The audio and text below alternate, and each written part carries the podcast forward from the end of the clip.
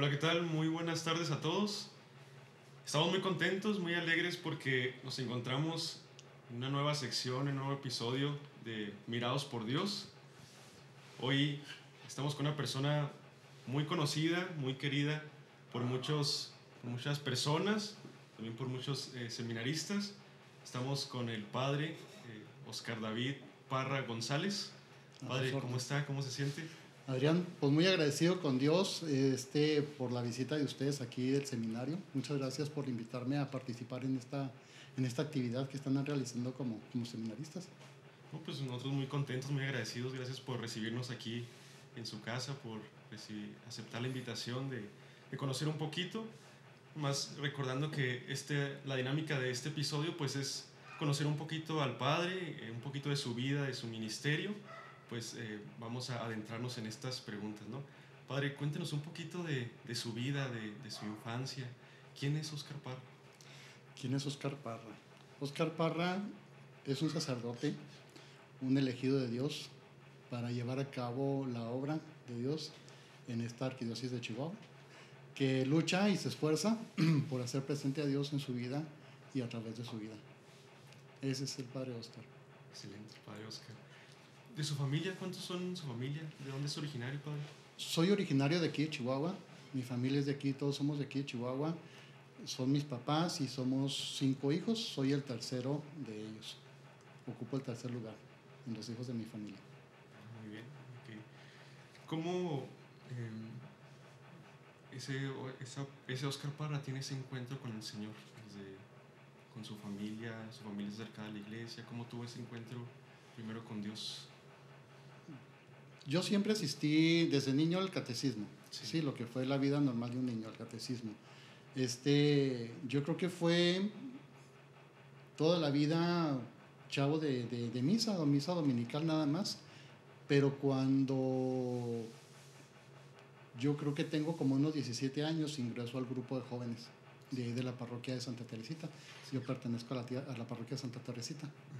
Entonces asisto, ingreso al grupo de jóvenes y para mí fue una experiencia muy padre, una experiencia que, que realmente marcó mi vida. Me encantaba ir al grupo de jóvenes, esperaba los viernes este, con ansias para asistir a, al grupo.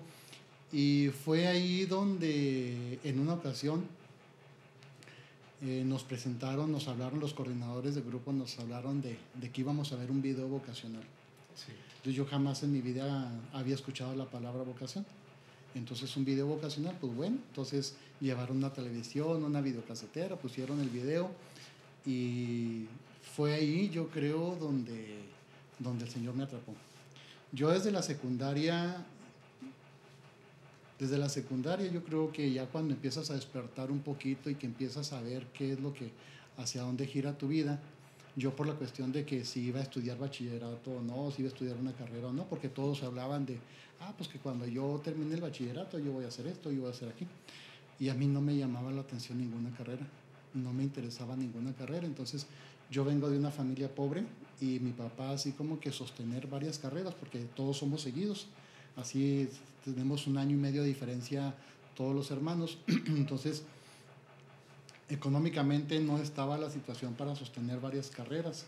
Entonces eso me llamaba la atención, decir, bueno, entonces si si económicamente no hay para sostener, o sea, sostener varias carreras, entonces yo tengo que pensar muy bien si realmente quiero estudiar una y realmente no me llamó la atención ninguna carrera.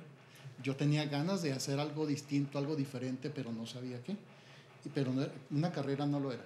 Entonces, por lo tanto, estudié una carrera técnica. Cuando termino la carrera técnica, que empiezo a trabajar, pues sí trabajaba y me iba muy bien, pero no me sentía satisfecho con lo que estaba haciendo y sin embargo yo todavía seguía así como que en esa búsqueda de decir, me gustaría algo distinto, algo diferente, algo que marcara mi vida, algo en lo que yo me sintiera gusto, contento, feliz, pero no sabía qué. Hasta que ingreso al grupo de jóvenes y en ese grupo de jóvenes cuando de pronto nos dicen que, que vamos a ver un video vocacional, cuando presentan lo que es toda la vida del seminario, yo soy, yo tengo mi personalidad visual, entonces yo soy, yo no, yo no soy de los que veo las películas, yo las vivo un programa yo no lo veo, yo lo vivo. Cuando me apasiona, cuando me gusta, yo lo vivo. Entonces ese día pusieron un video vocacional y en ese video vocacional yo casi me metí a la televisión Y todo lo que estaba pasando ahí, de la vida del seminario, de los momentos de oración, los momentos de estudio de deporte, eso, todo eso así como que me hizo palpitar el corazón, como que empezó una emoción interior muy fuerte. Y ahí descubro que eso es lo que me encantaría hacer. Me encantaría, me encantaría poder hacer algo así. Pero al mismo tiempo yo sabía que yo no tenía el valor para hacerlo, yo no soy de, de aventuras. Y yo pensaba que ese tipo de lugares de formación, de las casas de formación para, de los seminarios, las casas de formación para el sacerdocio, yo pensé que estaban en Puebla, en Toluca, en Hidalgo, por aquellos rumbos. Entonces yo, yo pensaba, decía, me encantaría, me encantaría poder hacer algo así, me encantaría vivir una vida así, me encantaría, esa vida es eso, pero no soy capaz de dejar lo que tengo por irme tan lejos y por algo tan incierto. Entonces ahí se quedó, ahí se quedó, ese fuego interior, pero, pero al mismo tiempo con, con la idea de que es algo que no podría pasar en mi vida.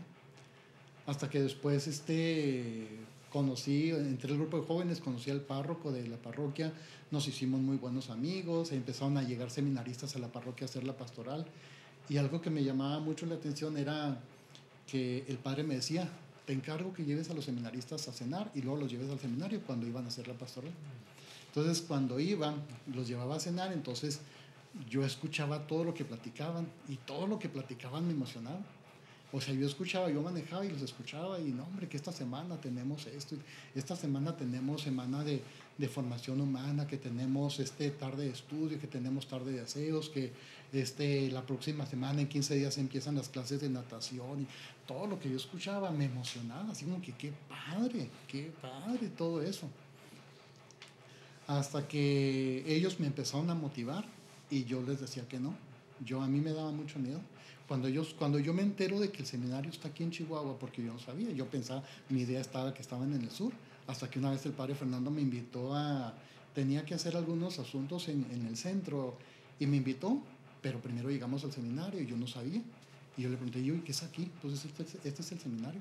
Este es el seminario. ¿Y qué, hace, qué hacen aquí? Pues aquí están los jóvenes que se forman para el, para el sacerdocio. Entonces me acordé, me conectó con, la, con, la, con el video, con la película que yo había visto en el grupo de jóvenes. Y en ese momento dije, en la torre. O sea, esto, o sea, aquello que me encantó en aquel momento no está tan lejos, estaba a cinco minutos de mi casa y yo no sabía. Entonces ya ahí me empiezo a involucrar un poquito más, pero al mismo tiempo me empezó a dar mucho miedo. Yo no quería, o sea, me daba miedo responder, me daba miedo que me hablaran del preseminario, que, que los jóvenes del grupo de jóvenes, mis compañeros o los seminaristas me invitaran al grupo, porque me encantaba la idea de asistir, pero me daba mucho miedo, porque yo sabía que si entraba me iba a quedar y yo no quería, a mí me daba miedo responder, ¿por qué? Porque estaba muy apegado a mi familia, estaba muy apegado a mis amigos, estaba muy apegado al grupo de jóvenes, o sea, tenía muchas cosas, muchas seguridades que, que no estaba dispuesto a dejar me había costado conseguirlas y dejarlas así de pronto por, por algo tan incierto, entonces no. Entonces poco a poquito se fue dando, se fue dando hasta que ya el Señor me hizo entrar. ¿Sus papás qué pensaban cuando usted llevaba todo este proceso de, a lo mejor, del ir al grupo de jóvenes y luego que, que le empezó a llamar la atención eso y que llevaba a los seminaristas, que estaba ahí más metido en la iglesia? ¿Sus papás qué pensaban? Fíjate que de todo eso mis papás estaban contentos porque estaba en el grupo de jóvenes, porque me llené de amigos, porque conocieron a mis amigos, los chavos del grupo y que iban a mi casa, que, o que yo pedía premios, oiga, ¿saben qué? Voy a la casa, nos vamos a juntar todos los jóvenes en casa de no sé qué a ver películas. Entonces ellos estaban fascinados, les gustaba mucho que yo tuviera esa amistad con el padre Fernando, ¿no? Fernando Moriel Guerrero. Este, me gustaban y disfrutaban. El padre se mantenía mucho tiempo en mi casa, iba a la casa a comer, entonces era muy conocido. Entonces la amistad que yo tenía con el padre pues era muy padre, mis papás totalmente de acuerdo, que yo estuviera en el grupo de jóvenes, que fuera a retiros y todas esas cosas, pero nunca pensaron que, que, que algo así me podría llamar la atención. Yo recuerdo que cuando ya habían pasado varios años que yo le daba la vuelta al seminario y yo no quería y me invitaban ni no, hasta que un día, saliendo del grupo de jóvenes, un seminarista se me acercó y me dio una solicitud, una ficha de inscripción entonces yo la veo, la agarro y, ¿y esto qué? Lo único que me dijo es, si no pega, despegado estaba. Entonces yo la veo y veo que es una ficha de inscripción. No, hombre, pues la doblé, me la guardé y me la escondí y me fui a mi casa. Me voy a mi casa y este y le escondo, me meto a mi cuarto, la leo y veo que es una ficha de inscripción. Eso provocó que yo fuera a comprometerme con mi novia.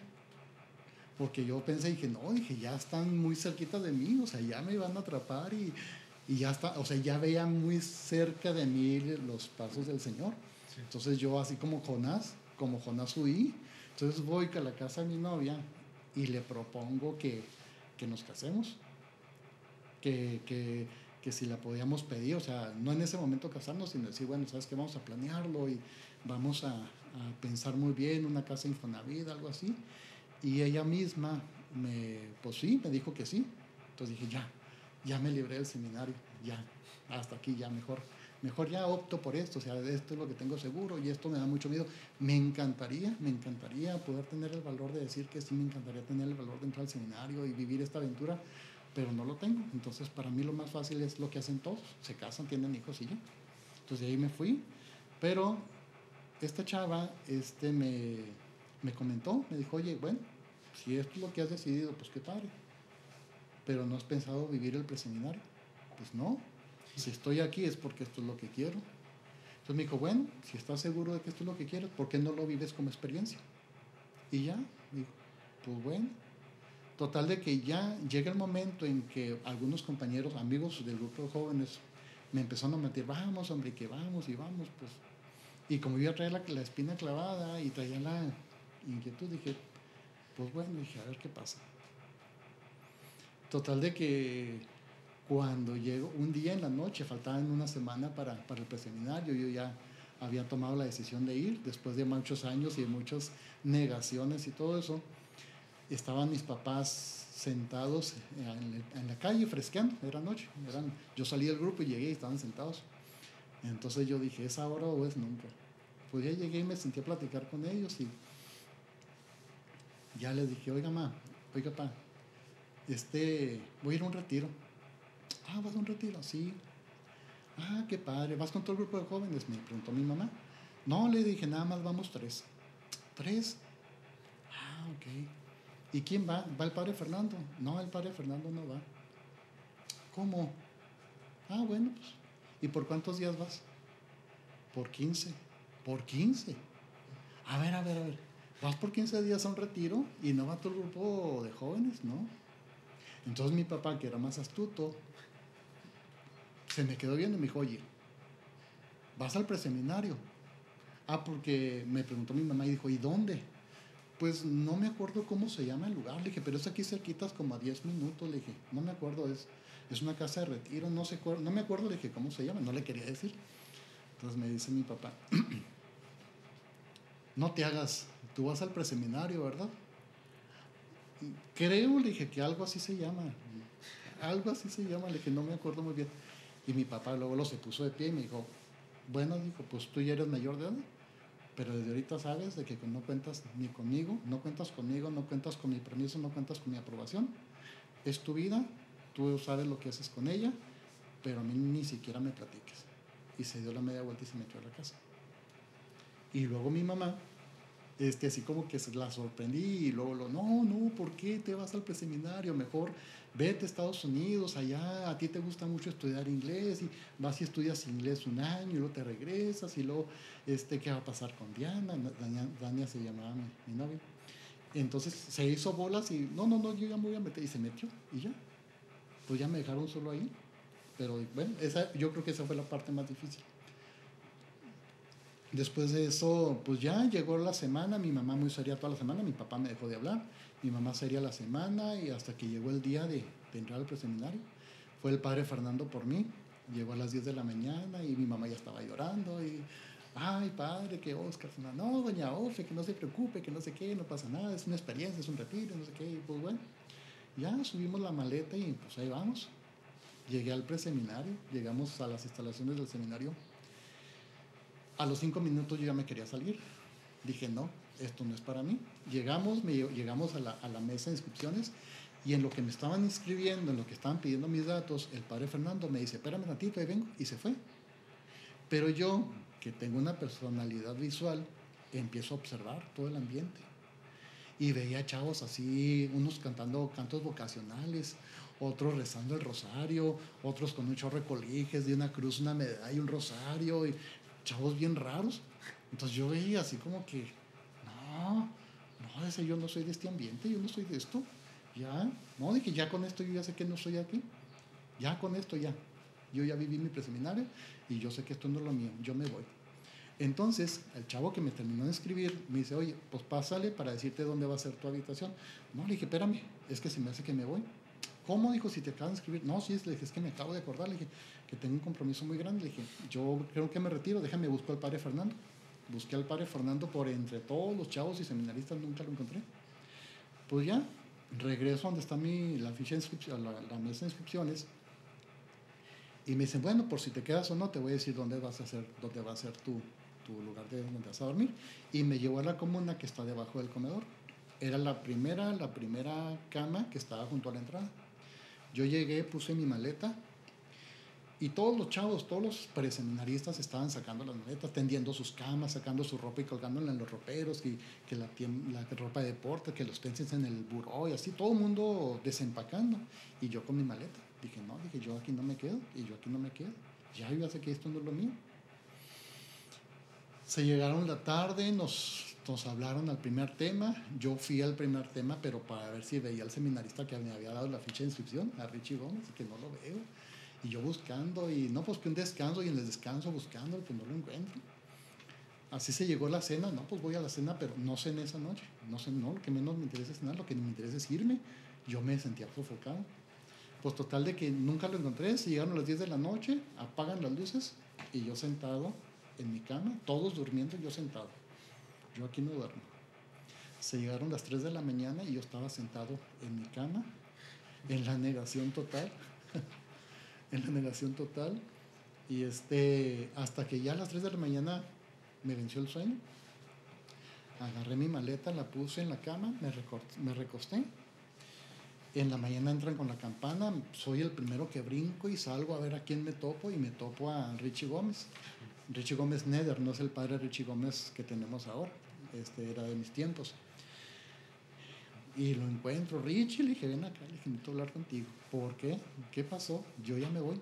¿Cómo que te vas? Sí, yo ya, ya, ya sé que esto no es lo mío, yo no quiero estar aquí, yo no quiero durar 15 días aquí entre tanta gente tan rara y, ¿no?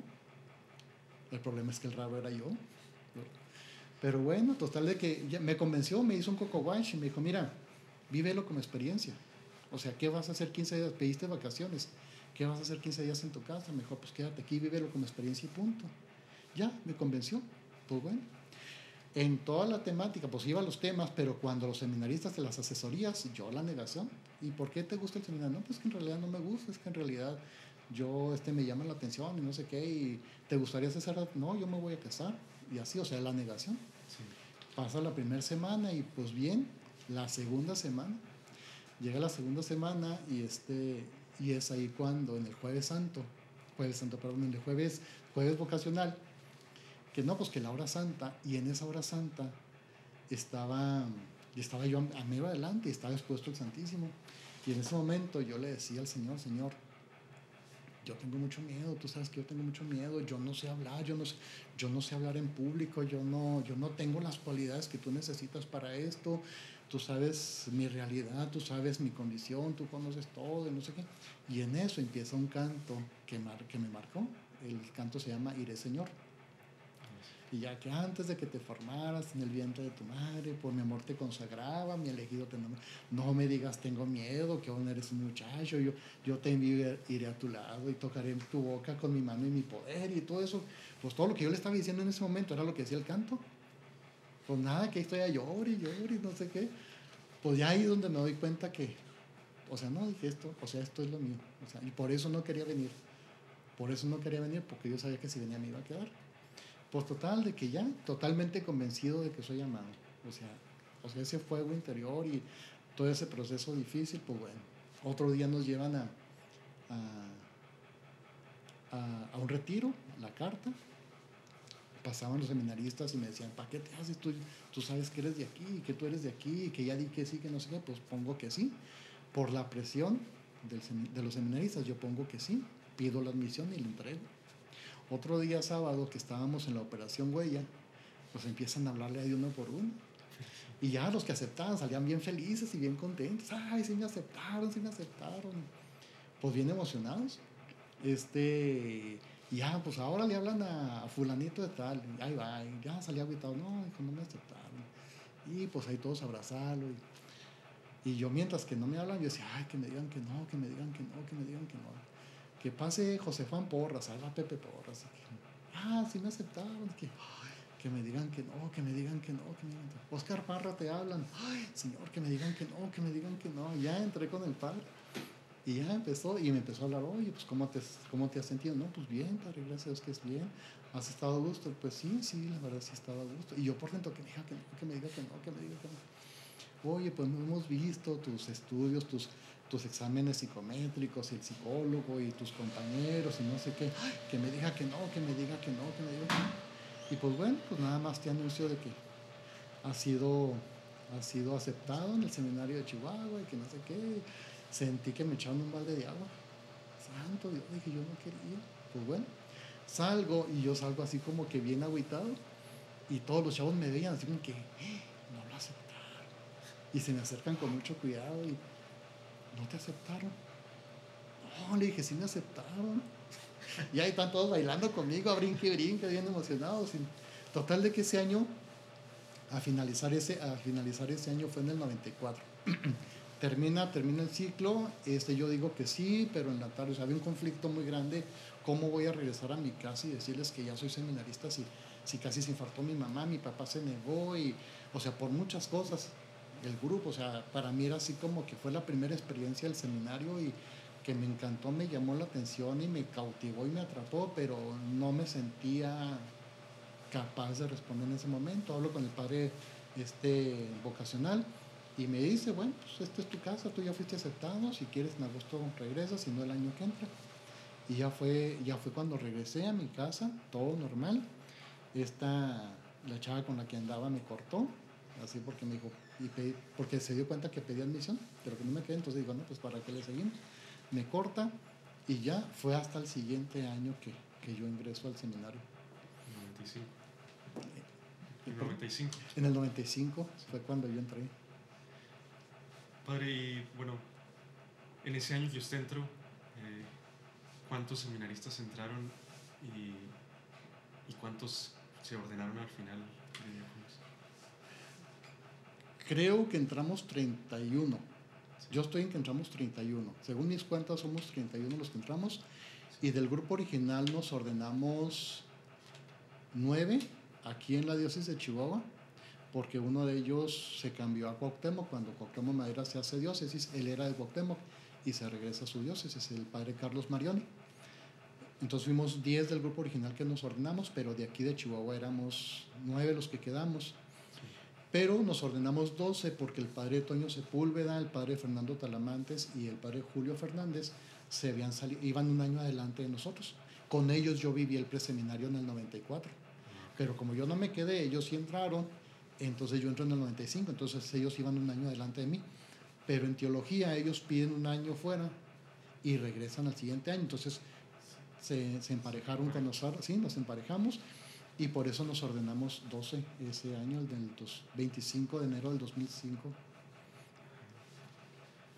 Excelente, padre. No, pues eh, ya saliendo del seminario, pues ya que empieza, por ejemplo, su, su proceso de, ministerio, ya sacerdote, y ahorita con todo lo que tiene de experiencia en el, en el ministerio, ¿cuál considera usted que ha sido su mayor reto en, este, en estos años que lleva de sacerdote?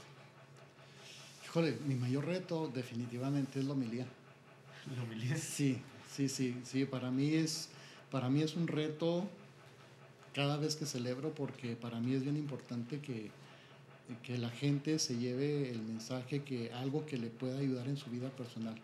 Entonces, para mí el, el, sábado lo dedico todo casi toda la tarde a preparar las lecturas o cualquier día que se celebre entre semana le tengo que dedicar tiempo porque siempre es muy importante no solamente celebrar la misa, no solamente decir dos, tres palabras, sino Lo que yo le diga a la gente o lo que se le predica a la gente es algo que le tiene que ayudar a seguir firme en su, en su caminar, en los caminos de Dios. Entonces para mí ha sido, siempre ha sido un reto este, la homilía.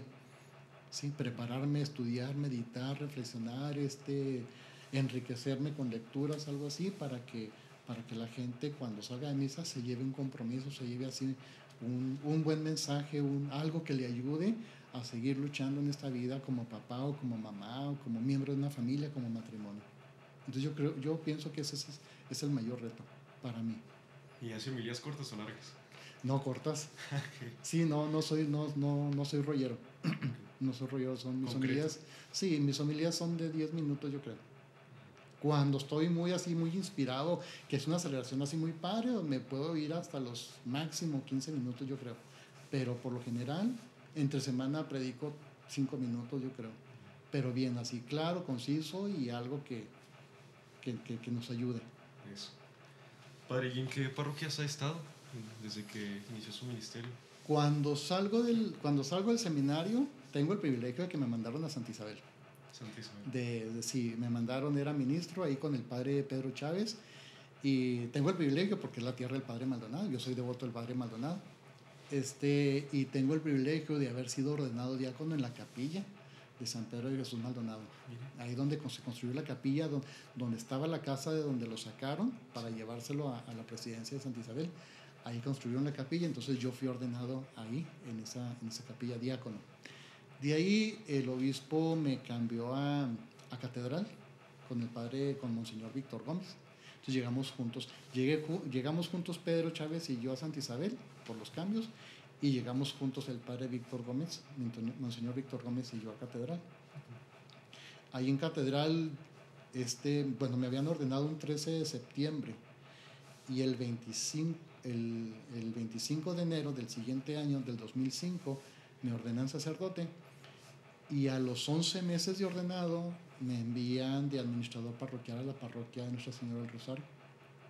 Un reto muy grande porque por lo general cuando, cuando se ordena un sacerdote duran 4, 5, 6 años en mandarlo ya solo a una parroquia, como párroco o como administrador. A mí me enviaron a los 11 meses de ordenado a la parroquia Nuestra Señora del Rosario y ahí duré 5 años. Cinco años. Cinco años. Podríamos decir que ese, ese fue mi primer amor. Siempre la primera parroquia es el primer amor. Ahí este, duré cinco años. Posteriormente, de ahí fui enviado a la parroquia del Señor de la Misericordia, eh, que está acá en el norte de la ciudad. Ahí duré seis años. Posteriormente termina mi tiempo, me mandan a Camargo, Santa Rosalía Camargo.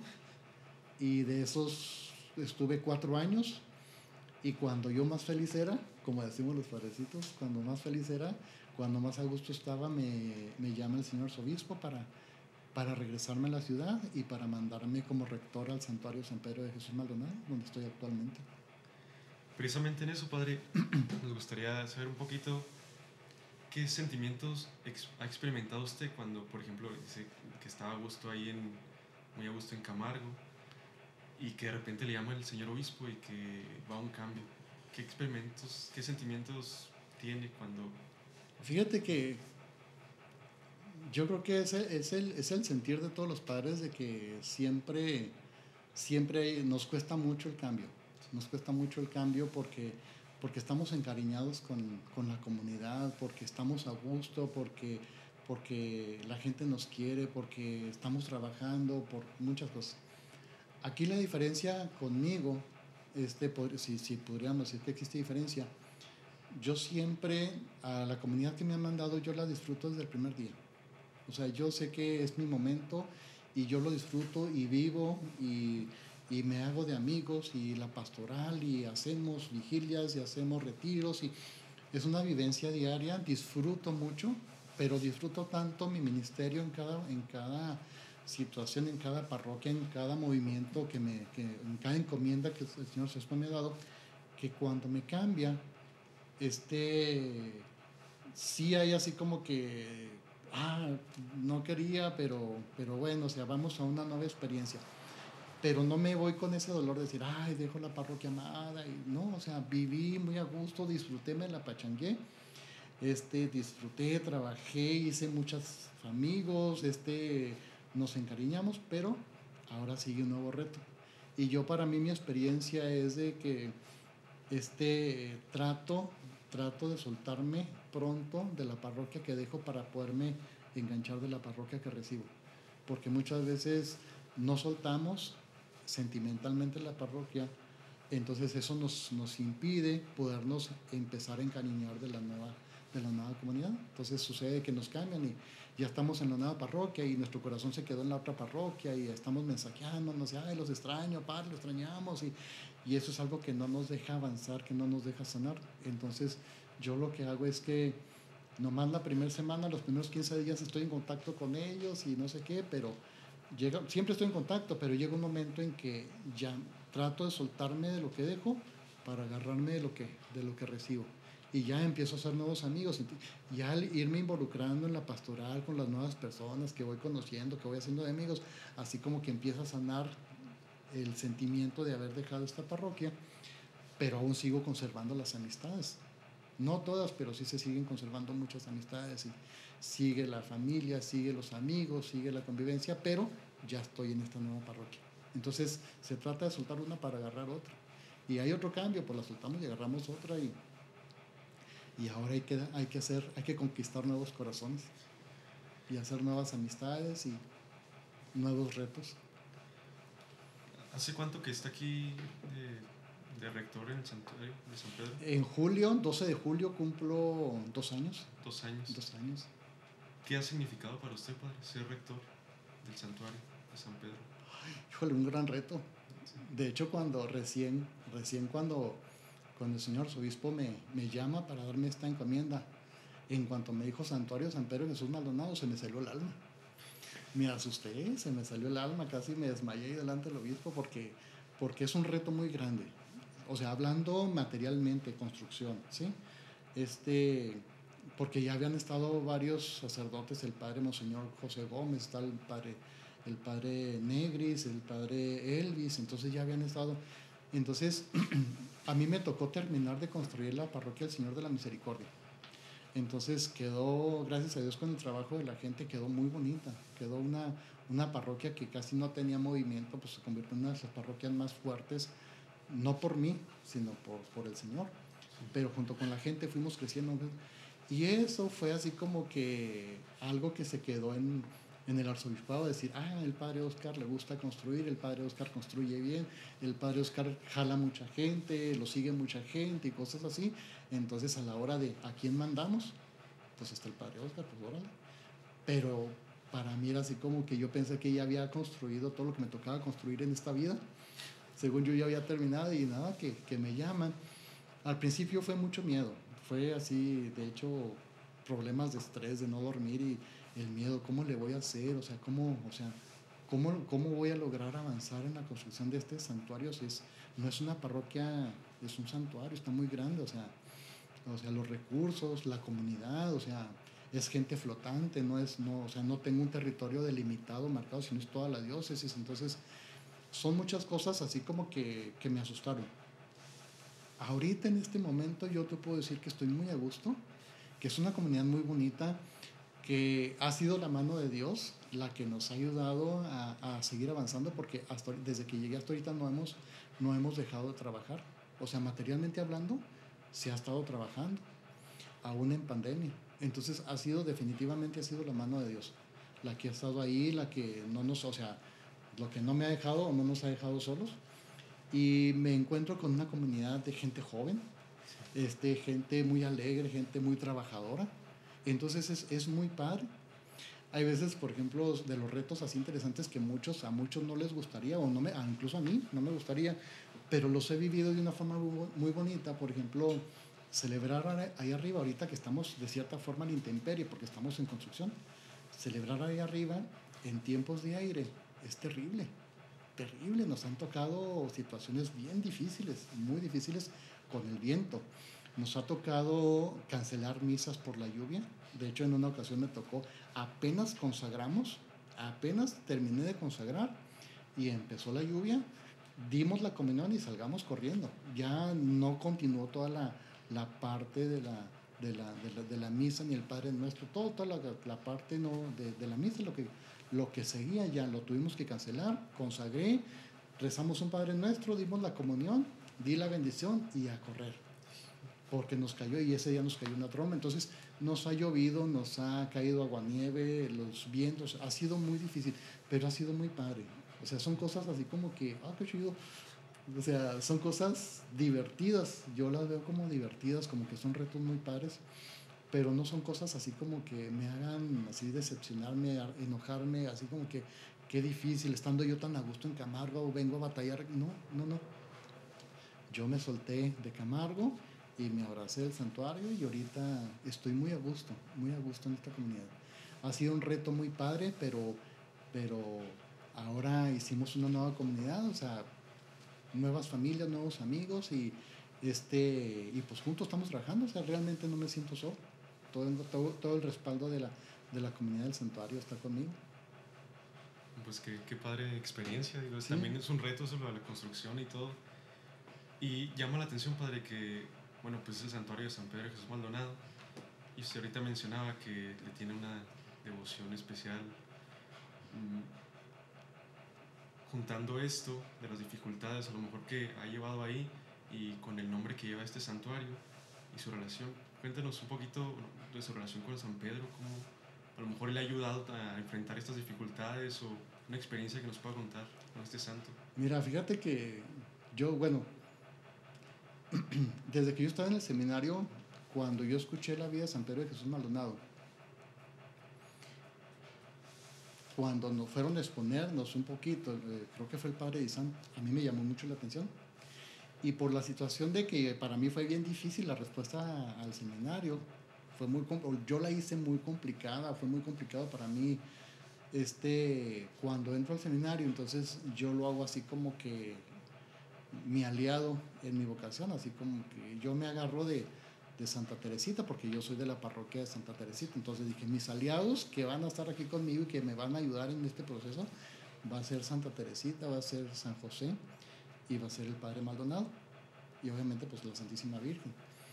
Entonces, pero a mí ya desde, desde el seminario, así como que yo le tenía un cariño muy especial a San Pedro Jesús Maldonado.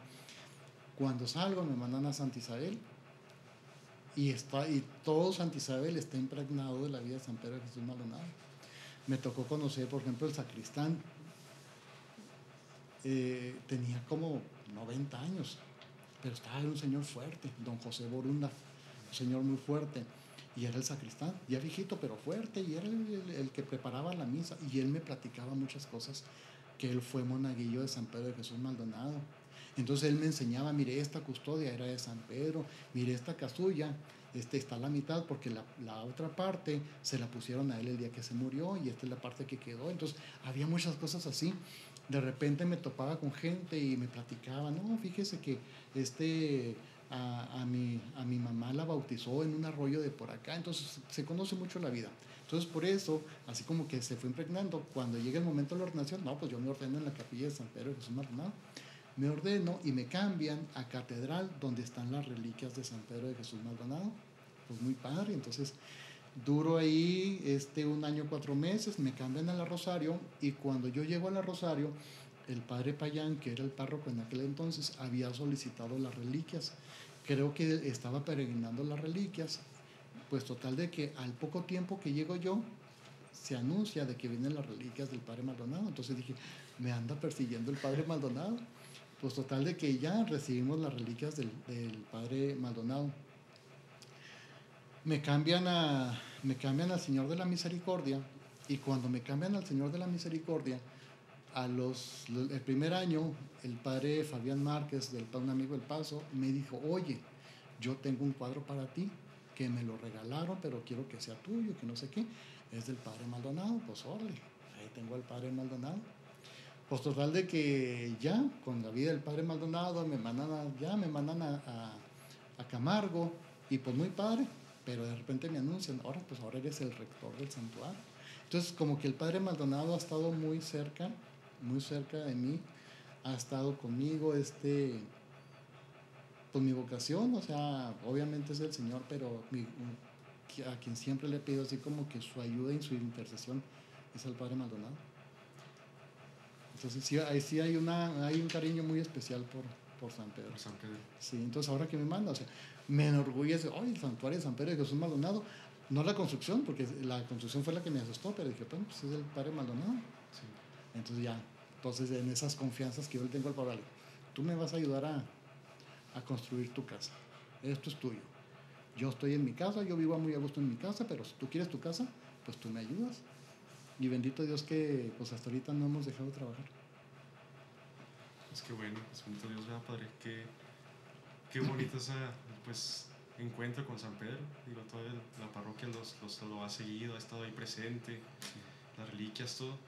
Pues también es como pues mucha motivación, pues es un santo chihuahuense. Digo, pues es, es algo muy grande también para nosotros como seminario y todo. El, hace poquito tuvimos la, la, ruta de San Pedro ahí como seminario y, y eso nos, nos, ayuda mucho, es algo muy, Sí. muy importante. Sí. Padre, ya para ir cerrando este, este episodio de Mirados por Dios,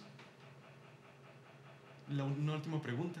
En este momento de su vida, con todo lo que nos ha platicado, con toda su historia, con toda su, su relación con Dios, con el Señor, su vocación, en este momento de su vida, ¿qué ha significado para usted ser sacerdote?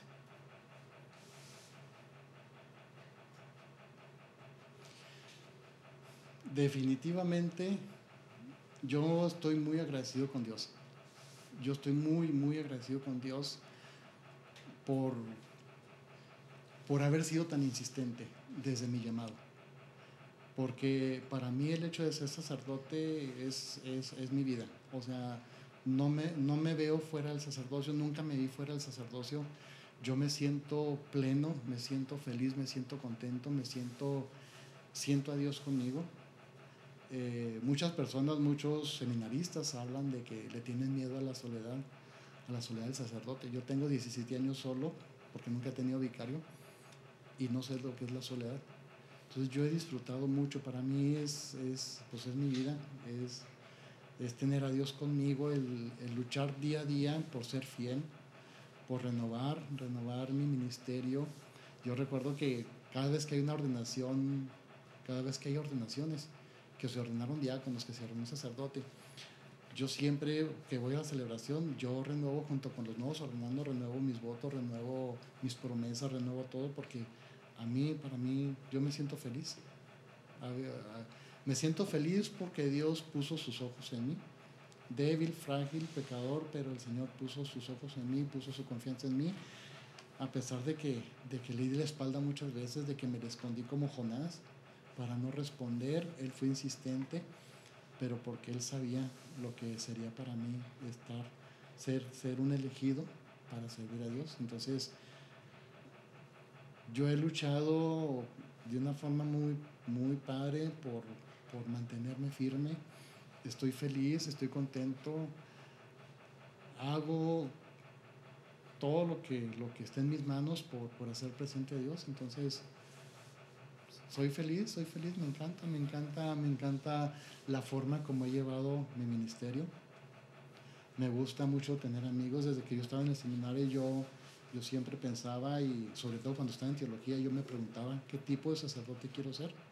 No quiero ser la copia de muchos amigos sacerdotes, pero, pero qué tipo de sacerdote quiero ser. Entonces yo decía, bueno, pues yo quiero ser un sacerdote cercano, un sacerdote pachanguero, un sacerdote que tenga amigos, que se divierta, que vaya al cine, que, que se reúna con amigos, que un sacerdote que se pasee, un sacerdote que trabaje, un sacerdote que haga las cosas de Dios.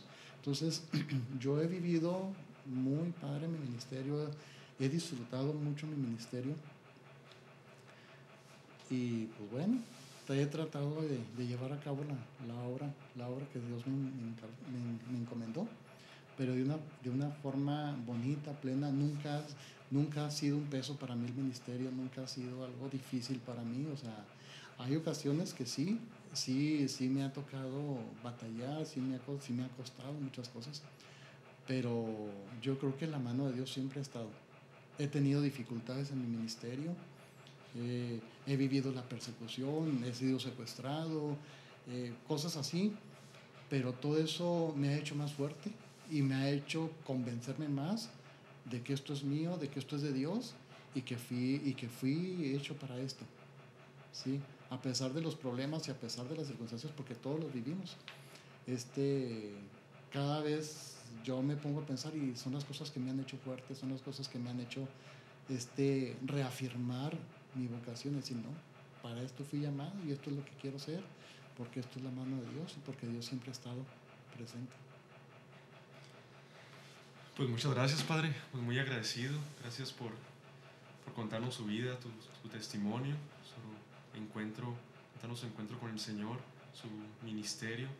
Gracias por, por su entrega, por su pasión también, por todo lo que usted hace por, pues sí, es colaborador del Señor, por la gente. Se escucha ahí que la gente lo quiere mucho, es muy querido. Inclusive ahorita creo que tiene ahí algunos seminaristas ¿no? que están trabajando ahí con... Los de primero de filosofía. Primero de filosofía, están ahí, están, ahí están haciendo pastoral en el santuario. Sí, pues muy buenos comentarios, que es un gran sacerdote, entonces gracias por su, por su entrega y, su, y todo lo que, lo que hace. Es una bendición para, para todos nosotros. Eh, pues muchas gracias por recibirnos aquí en, en su casa. Pues ahí. Te agradezco a ti, Adrián, el que, el que se hayan dado este espacio para, para venir aquí a la casa que es de ustedes.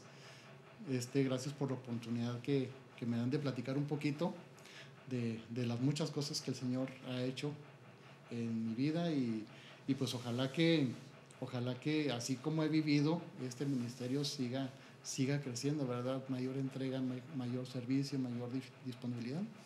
Agradezco mucho al seminario Arquidiocesano de Chihuahua por, por su presencia, no solamente aquí en la casa, sino este en el santuario y pues bueno, aquí estamos y y seguimos, seguimos en pie y seguimos adelante.